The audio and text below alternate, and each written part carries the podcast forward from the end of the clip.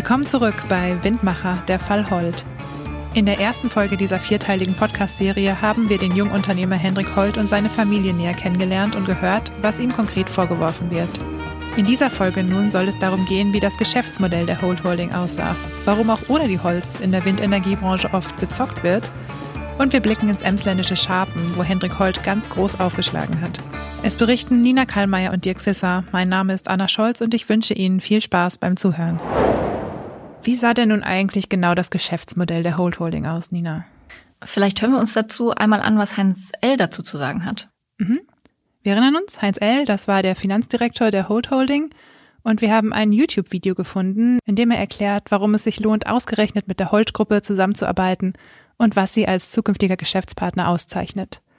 Wir hören mal rein. Unternehmensgruppe Holt zeichnet sich aus, erstens durch sehr schnelle Entscheidungen, zweitens durch kurze Prüfung der Projekte, drittens die Nichteinschaltung von externen Beratern. Und viertens und vor allem die Bereitschaft, und das ist, da zeichnen wir uns besonders aus, substanzielle Geldsummen zu investieren als Risikokapital, auch vor Genehmigungen und vor in irgendeiner Weise Sicherheit in dem Projekt. Ja, letztlich beschreibt Heinz Elder ganz gut dieses Frühphasen-Investor-Modell, was, was die Holt Holding hatte. Das heißt, sie gehen zu einem sehr frühen Zeitpunkt in ein Projekt hinein, wo noch nicht feststeht, was überhaupt daraus werden könnte. Ähm, möglicherweise auch ein Grund, warum wir in so vielen Projekten so wenig Substanzielles gefunden haben. Und rückblickend natürlich ähm, auch die Frage, ob das dieses Risikobewusste, was er da, ähm, was er da andeutet, nicht auch schon hätte hellhörig machen können. Wie laufen denn Projekte in der Windenergiebranche normalerweise ab? Das ist gar nicht so anders, als die Holt Holding ähm, das letztlich gemacht hat, ähm, nur eben mit tatsächlichen Ergebnissen. Ähm, Hendrik Holt war ein sogenannter Frühphaseninvestor, das heißt, ähm, er war zunächst mal Planer, ähm, also jemand, der ein Projekt irgendwo sieht, ähm, bis zum Punkt X realisiert und dann irgendwo weiterverkauft.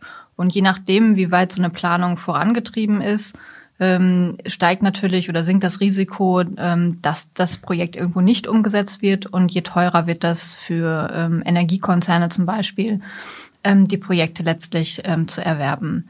Als früh, für Frühphaseninvestoren wie Holt ähm, ist es letztlich eine Wette auf die Zukunft. Mhm. Wie würde so ein Frühphaseninvestor denn normalerweise arbeiten? Was gehört da alles zu? In, Im Normalfall haben die einen guten Draht zu den Gemeinden, ähm, wo sie Windparks realisieren wollen. Denn die sind es letztlich, die mit den Raumordnungsverfahren entscheiden, wo Windgebiete ausgewiesen werden und äh, wo nicht. Und das ist schon mal die Grundvoraussetzung dafür, dass ich überhaupt ein Projekt realisieren kann. Dann brauchen sie natürlich Nutzungsrechte ähm, für die ähm, für, für die Länder, wo die Windparks oder wo die Windräder draufstehen sollen. Ähm, das heißt, sie müssen mit den Grundbesitzern Kontakt aufnehmen. Es gibt da zum Beispiel einen ähm, Windpark in Scharpen, wo wir gleich noch drauf zu sprechen kommen, wo Holz sich mit Landwirten getroffen hat, um ähm, letztlich das Projekt vorzustellen, was er machen will und die Landwirte davon zu überzeugen, ihm diese Nutzungsrechte einzuräumen. Ähm, es braucht Umweltgutachten, die erstellt werden müssen. All das letztlich gehört zu dieser Planung mit dazu und ist immer ein Meilenstein in der Realisierbarkeit von solchen Projekten. Ist es denn dann normal, dass so ein Frühphaseninvestor an vielen unterschiedlichen Standorten, auch international unterwegs ist? Das klingt schon sehr regional. Das ist ganz unterschiedlich, je nachdem, wie groß die, die Unternehmen sind. Normalerweise haben die schon einen, ähm, einen Bereich, wo sie sich besonders gut auskennen. Also Holt ähm, kommt aus dem Emsland. Ähm, da ist es, da kennt man natürlich die Gemeinden oder die Landkreise ähm, in dem Bereich besser als irgendwo im Süden in Bayern zum Beispiel. Ähm, aber dass äh, Frühphaseninvestoren an ganz unterschiedlichen Stellen unterwegs sind, ähm, viele Projekte gleichzeitig vorantreiben, das ist durchaus völlig normal. Denn nur ein Bruchteil dessen, was diese Investoren letztlich anschieben, wird ähm, im Endeffekt auch realisiert. Okay, das ist ja ganz spannend. Das heißt, es ist gar nicht so ungewöhnlich für einen Konzern auch, dass die erstmal sagen, ja, haben wir Interesse dran und dann passiert eine Weile nichts mehr oder gar nichts mehr. Genau, das ist, äh, dass da eine ganze Zeit lang nichts passiert ist, für, ist durchaus, äh, ist durchaus normal, weil es dauert ja eine ganze Zeit, bis, ähm, bis solche Sachen realisiert sind, bis man die ganzen Unterschriften hat, bis man mit allen gesprochen hat, bis die Gutachten erstellt sind. Ähm, das geht alles nicht von heute auf morgen, deswegen sind es auch durchaus Parallelprojekte, die Investoren vorantreiben Denn nur ein Bruchteil dessen, was man anschiebt, wird letztlich auch realisiert. Mhm. Und ab wann tritt man an einen Konzern ran? Also erst, wenn man wirklich alle Unterschriften, alle Bestätigungen zusammen hat oder mhm. schon, wenn man eine Idee hat? Das ist ganz unterschiedlich, ähm, weil es davon abhängt, wie, für wie viel man das Projekt verkaufen will. Es gibt durchaus Projekte, die werden auch in einem sehr frühen Stadium ähm, letztlich verkauft. Man sucht weitere Investoren, um das voranzutreiben. Ähm, dann ist das Risiko auch für diese Energiekonzerne entsprechend hoch, dass daraus nichts werden kann. Aber es kann durchaus sein, dass die relativ früh einsteigen, weil diese Windparks relativ günstig ähm, zu erwerben sind aufgrund des hohen Risikos. Je mhm. weiter das Projekt fortgeschritten ist, umso weniger Risiko besteht, umso teurer wird es natürlich auch für Energiekonzerne da einzusteigen. Ab wann macht man sich denn in der Branche Sorgen, dass aus so einem Projekt nichts mehr werden kann? Ja, in diesem Fall, als die Geschäftspartner in Untersuchungshaft gingen, ne? offenbar. Ähm, vorher hatten da wohl äh, nur wenige Zweifel, auch wenn ja, wie wir geschildert haben im Vorfeld, da schon Telefonate getätigt wurden, um das abzuklären. Ja. Wobei, wenn man sich die Projekte anguckt, ähm, sind oder äh, die vermeintlichen Windparks scheitern schon daran, dass die meisten diese Windvorranggebiete ähm, oder nicht in diesen Windvorranggebieten äh, geplant sind. Ähm, hatten wir eben drüber, drüber gesprochen. Wenn man da mal schaut äh, auf die Liste, dann sind das alles Gebiete, ähm, oder vieles Gebiete, wo es sehr unwahrscheinlich ist, dass da jemals ähm, sich ein Windrad drehen will. Wir haben welche mit dabei gehabt, die nah an Bundeswehrstandorten waren zum Beispiel. Das ist letztlich schon ein K.O.-Kriterium, weil die Abstände nicht eingehalten werden und ähm, ja. Guckt da niemand näher drauf bei den Konzernen? Offenbar nicht. Ja, man kann sich schon wundern, ne? denn ein Abklopfen oder mal googeln hätte vielleicht helfen können, aber niemand hat wohl so genau hingeschaut, auch wenn nach unserer Kenntnis diese Verträge durchaus geprüft worden sind von sehr, sehr teuren Anwaltskanzleien. Aber offenbar ist das niemandem aufgefallen. Apropos googeln, erzählt doch mal vom Firmensitz der Hold Holding. Ja, das Firmenimperium von, von Hendrik Holt ähm, hat eine Adresse bei uns in, in Osnabrück letztlich. Mhm. Und 60er Jahre ähm, Gebäude, würde ich, so würde ich es mal beschreiben, im Gewerbegebiet, also nicht direkt in der Innenstadt, ähm, da in einem kleinen Büro in der ersten Etage ähm, war die Firma Holt angesiedelt offiziell. Mhm. Wart ihr da mal zu Besuch? Ähm, ich bin da gewesen natürlich. Ähm, bei den Recherchen versucht man natürlich auch mit Firmen in Kontakt zu kommen, aber ähm, da war zu dem Zeitpunkt schon niemand mehr. Ähm, also Briefkasten, klar, ist noch da, auch der, das Briefkastenschild hängt noch dran. Ja, es war letztlich ein, ein ziemlich kahles Büro, muss man, so muss man sich das vorstellen. Tisch stand drin, ein Stuhl, ähm, Leitungen, die aus der Wand hingen, ähm, also auch kein, kein Rechner, also kein PC, kein Telefon oder so, was da noch gestanden hätte. Ähm, und das war relativ zu Beginn unserer Recherche, als wir da vorbeigeschaut haben. Mhm. Also dieses Büro muss schon ziemlich lange verlassen gewesen sein oder niemals bezogen worden. Okay, also kein Ort, aus dem man ähm, Milliardenprojekte steuert. Also zumindest nicht so, wie ich mir das vorstelle. ähm, wenn man sonst mit, äh, mit größeren Firmen äh, spricht oder auch äh, Firmen, die so ein, so ein Investitionsvolumen haben, da sehen die Firmenzentralen deutlich anders aus. Ja, ein Imperium, das, wenn man so sagen möchte, hinter einer Wurstbude, davor im Vorfeld befindet sich eine Wurstbude, ähm, gelenkt wird, das ist schon sehr ungewöhnlich. Wäre auch eine schöne Geschichte gewesen, wenn es funktioniert hätte. Das stimmt. Und da kommen wir wieder an den Punkt, hätte man diese Adresse gegoogelt als Geschäftspartner, wäre man natürlich da gelandet. Und äh, also das ist eine Autobahnabfahrt von der, oder hinter einer Tankstelle, hinter der Würstchenbude, in einem etwas in die Jahre gekommenen Bürobau. Mhm. Das heißt, das ist die Adresse, die auf den Verträgen gelistet wurde, die geschlossen wurden. Genau, das ist die Adresse ähm, in Osnabrück, also die Osnabrücker mhm. Firmenzentrale.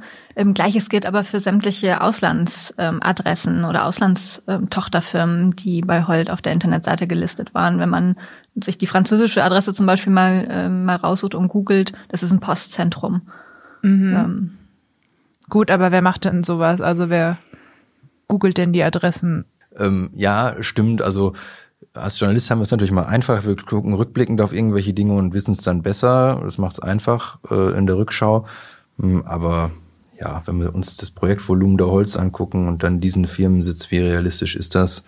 Ich glaube, eher unrealistisch, dass sich so ein Unternehmen, auch ein Unternehmen mit dieser Außendarstellung, mhm. so einen Firmensitz sucht.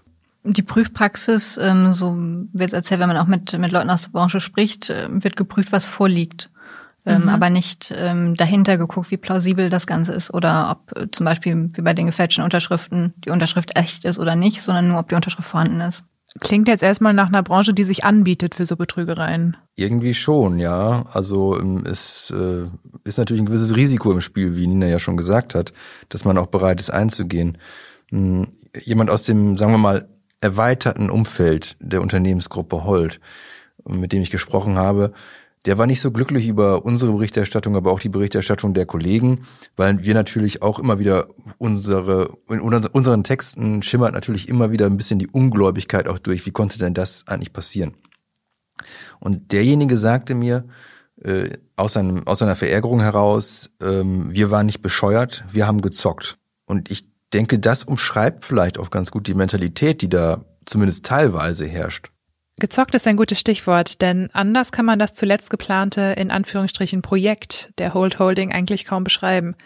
Was hat es damit auf sich? Über Umwege haben wir tatsächlich ähm, eine Liste bekommen von Projekten, die die Holt-Gruppe mutmaßlich als letzten großen Coup ähm, mhm. vorhatte zu verkaufen. Das, ähm, das sogenannte Projekt Munich. Ähm, 30 Windparks, immerhin mit 280 Windrädern, unglaublich, wenn man sich anguckt, was äh, momentan in der Windbranche in Deutschland überhaupt äh, möglich ist. All diese Projekte waren in Deutschland, mhm. ganz unterschiedlichen Landkreisen vom Norden bis, bis Richtung Bayern und äh, meist umfasst äh, teils sollten Dutzende Windräder in einem dieser Parks entstehen. Das ist schon, schon ungewöhnlich, weil normalerweise vielleicht eine Handvoll, sechs, sieben, acht, neun, zehn, irgendwo so um den Dreh, 15 ja. vielleicht noch und äh, dann ist das aber auch schon ähm, in den meisten Fällen ein großer Windpark und nicht 30 sind da schon wirklich ungewöhnlich. Ähm, und das Erstaunlichste an dieser Projektplanung letztlich, dass ähm, bis 2025 all diese Projekte realisiert sein sollten. Okay.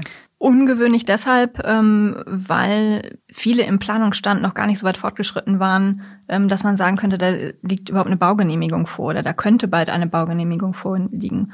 Wenn man sich da anguckt, wie lange das durch die Instanzen geht, ist mhm. 2025 da schon, schon sehr optimistisch. Mhm.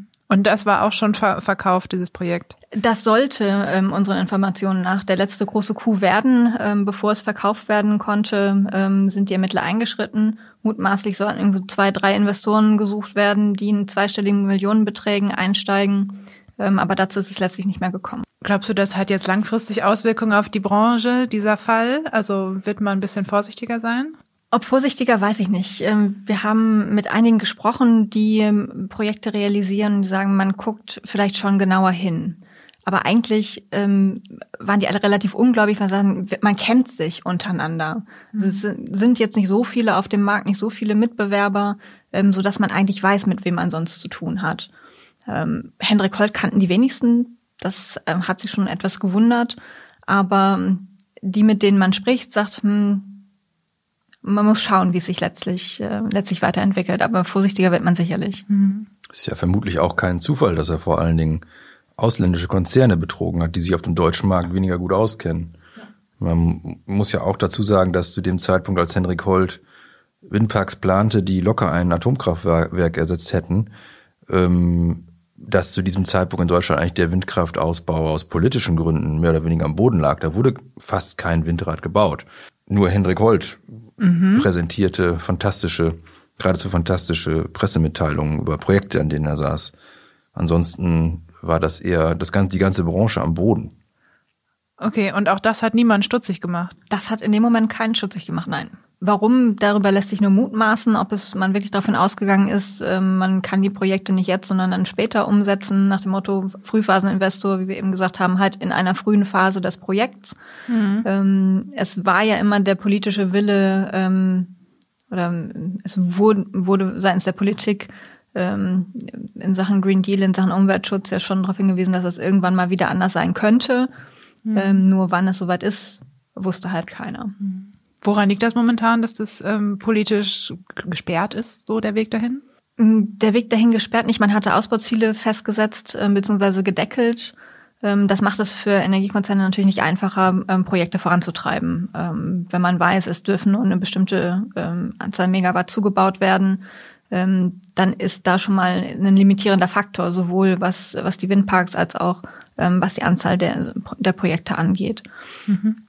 Das ist, ähm, hat man äh, aus seitens der Politik eingesehen, hat diesen, diesen Deckel letztlich erhöht, um Ausbauziele zu erreichen. Und äh, insofern hofft man, dass äh, auch die Windkraft in den nächsten Jahren wieder ähm, an Fahrt aufnimmt, auch an Land. Ein Beispiel für einen Windpark, den Henrik Holt mutmaßlich bauen wollte, der liegt im Emsland. Ähm, was hat es damit auf sich?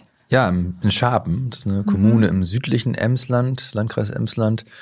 Sehr ländlich, viele landwirtschaftliche Betriebe, also viele Landwirte auch, die da Grund und Boden äh, besitzen und beackern. Und da war Henrik Holt unterwegs und wollte äh, Grundstücke sichern für ein Windparkprojekt, äh, mhm. das er wohl plante.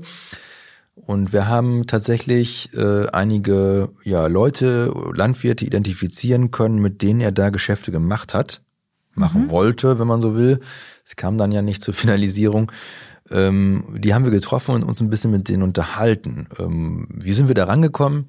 In dem Moment, als diese staatsanwaltschaftliche Pressemitteilung rausging mit dem Hinweis Unternehmerfamilie im Amsterdam, haben wir natürlich angefangen, uns umzuhören und sind sehr, sehr schnell auf Leute gestoßen, die in den Tagen unmittelbar vor dieser Mitteilung und vor der Festnahme Anrufe bekommen haben. Mhm. Ganz ähnlich wie ich damals von dieser Detektei. Ah, ja. Also von von Anwälten, die wissen wollten, sagen Sie mal, haben Sie da eigentlich tatsächlich was unterschrieben? Mhm. Und Aber ihr müsst ja wissen, wo ihr anfangt, da euch da umzuhören. Also ihr könnt ja nicht einfach die, die Landwirte durchtelefonieren, oder? nee, tatsächlich haben wir das etwas gezielter gemacht, aber dazu kann ich leider nichts sagen, da gilt der Quellenschutz. Okay. Ähm, da kann ich keine weiteren Angaben zu machen. Alles klar, na gut. Äh, jedenfalls ähm, hatten auch diese Landwirte also Anrufe von Leuten, die gefragt haben, sagt mal, habt ihr da wirklich was unterschrieben?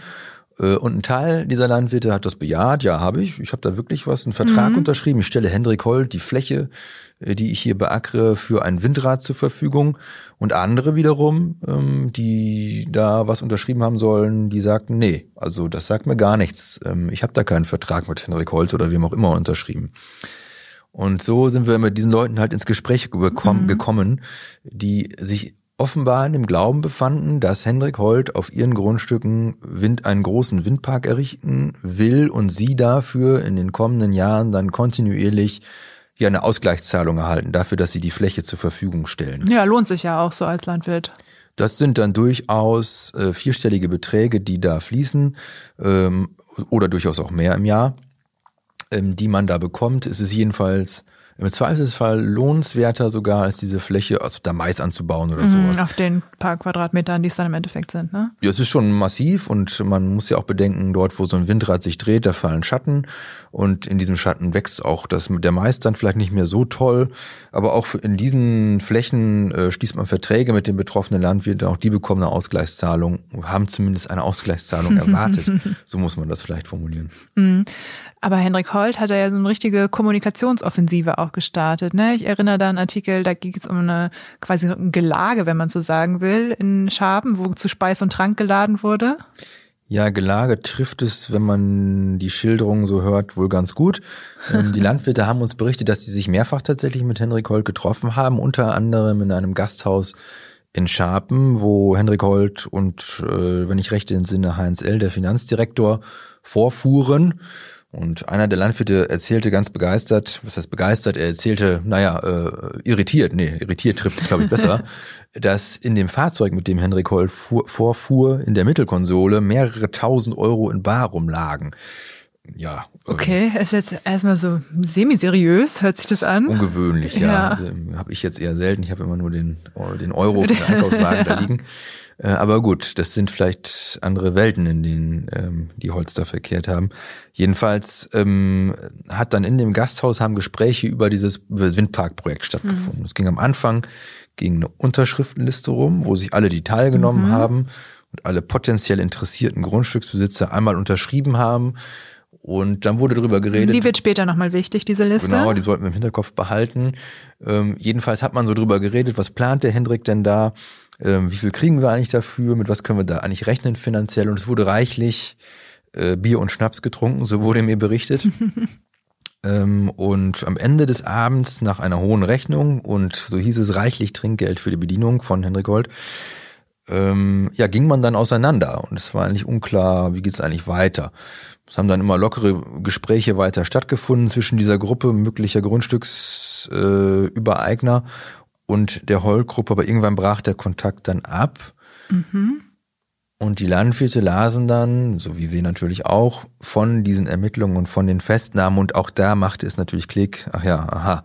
Und Teil von denen, wie gesagt, hatte vorher schon Anrufe bekommen von Geschäftspartnern von Hendrik Holt, denen Hendrik Holt offenbar offeriert hatte, Grundstücke im Emsland, auf denen man einen Windpark bauen konnte. Mhm. Geschäftspartner wären dann größere Energiekonzerne. Energiekonzerne, genau, in dem mhm. Fall mit Bezug zu, also ein Unternehmen mit Bezug zu äh, E.ON und zu vormals RWE, also großen deutschen Energiekonzernen, äh, die da im weiteren Sinne involviert sind in diese Projekte. Mhm. Naja, die haben also in ihrem Portfolio Projekte gehabt von Hendrik Holt oder mit Hendrik Holt, die man vielleicht mal hätte realisieren wollen. Offenbar haben die Zweifel bekommen und haben dann äh, rumtelefoniert. Also sagen Sie mal, haben Sie da wirklich was unterschrieben? Mhm. Landeten dann auch bei diesen Landwirten im Emsland. Wie gesagt, ein Teil von denen hat tatsächlich Verträge unterschrieben mit Hendrik Holt, ein Teil nicht. Stellt man sich natürlich die Frage, wo kamen denn diese Unterschriften her? Weil es fanden sich dann alle Landwirte in diesem Paket wieder. Alle, die man brauchte, waren in ja. diesem tollen Paket. Ja. Also mhm. durchaus reizvoll. Ne? Ist ja nicht so einfach, jetzt an Grundstücke zu kommen ähm, gerade in so agrarintensiven Regionen, wo die, wie dem Emsland, ja. äh, wo die Bauern ja auch jeden Zentimeter brauchen für ihren Getreideanbau ja. und ähnliches. Von wie vielen Windrädern redet man denn so bei so einem Windpark? Das ist sehr unterschiedlich. Wir hatten ja das Projekt Felsberg, wo es dann vielleicht mhm. um fünf, sechs Windräder am Ende ging, die auch tatsächlich sich drehen. Wir haben aber, wenn wir die Projekte, die so geplant wurden, naja, geplant ist vielleicht der falsche Begriff, die ähm, offeriert wurden. Skizziert. Skizziert wurden. Ähm, wenn wir uns das angucken, da geht es dann zum Teil um Projekte mit 20, 30, 40, 50 Windrädern, die da in der Pipeline, wie es heißt, waren. Ähm, ja, in diesen Dimensionen bewegt sich das. Dementsprechend teuer wäre die Umsetzung und Realisierung natürlich auch gewesen. Mhm. Ähm, und der Windpark in Scharpen, das ist ein Teilprojekt gewesen von mehreren Windparks, die man Energiekonzernen angeboten hat. Nicht nur diesem einen, der sich da umgehört hat, mhm. sondern auch weiteren Energiekonzernen, es wurde also doppelt und dreifach ganz offenbar Die gleichen verkauft. Projekte wurden an mehrere Konzerne verkauft. Genau. Und das fällt dann nicht auf? Offenbar nicht. Also bis zuletzt war man in dem guten Glauben, da ein ehrliches Geschäft abgeschlossen zu haben ähm, und bekam dann wohl erst auf den letzten Metern Zweifel. Die Frage ist ja auch, wenn man, man bekommt ein tolles Paket mit Unterschriften, mhm. alles äh, mundgerecht, möchte ich das mal nennen, serviert. Ja, muss, müssen einem da Zweifel kommen? Mhm. Ich weiß es nicht. Jedenfalls ähm, waren diese Unterschriften, die man da entdeckt hat, die waren zum Teil ja durchaus, wenn man das so nennen möchte, echt. Also es waren nicht, nicht in dem Sinne gefälschte Unterschriften, dass sich da jemand hingesetzt hat und einfach mal stellvertretend für jemanden unterschrieben mhm. hat. Solche Fälle gibt es auch, gibt es zuhauf. Es gibt ja sogar eine, einen Vertrag, den eine Person unterschrieben haben soll, die zum Zeitpunkt der, der Unterschriftenleistung bereits tot war so einen okay. Fall haben wir auch identifiziert. Aber in, im Fall Schapen mhm. scheinen diese Unterschriften durchaus echt zu sein. Wie also kam die Holt-Gruppe an diese Unterschriften? Da bin ich an dem Punkt, wo ich sage, ja, Moment mal, da gab es doch diese Unterschriftenliste. Okay, also die waren echt, aber nicht zwangsläufig auf dem richtigen Dokument. Genau, vielleicht betätigt. hat man da Copy und Paste oder mit Schere und Papier, ich weiß es nicht gearbeitet. Keine Ahnung, das ist Gegenstand der Ermittlung, ja. wie es dazu kam. Wir haben ja dann nicht nur die Bauern, sondern auch Bürgermeister, also Kommunalbeamte, die zugesichert haben, jawohl, dieses Projekt von Hendrik Holt, das er hier plant, das finden wir ganz toll. Mhm. Wir unterstützen das als Kommune. Und diese Zusagen waren auch Teil dieses Paketes, also nicht nur die Unterschriften. Bei so Kommunalbeamten ist es aber so, ähm, wenn man die mal googelt, findet man im, im Internet durchaus Unterschriften unter ja, äh, Dokumenten, die die so leisten, die dann veröffentlicht mhm. werden.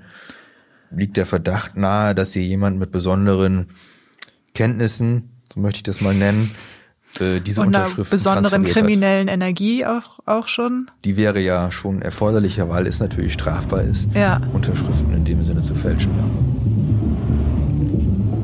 Das war Teil 2 der großen Windmacher-Saga. In der nächsten Folge erleben wir Hendrik Holt auf dem womöglichen Höhepunkt seiner Karriere.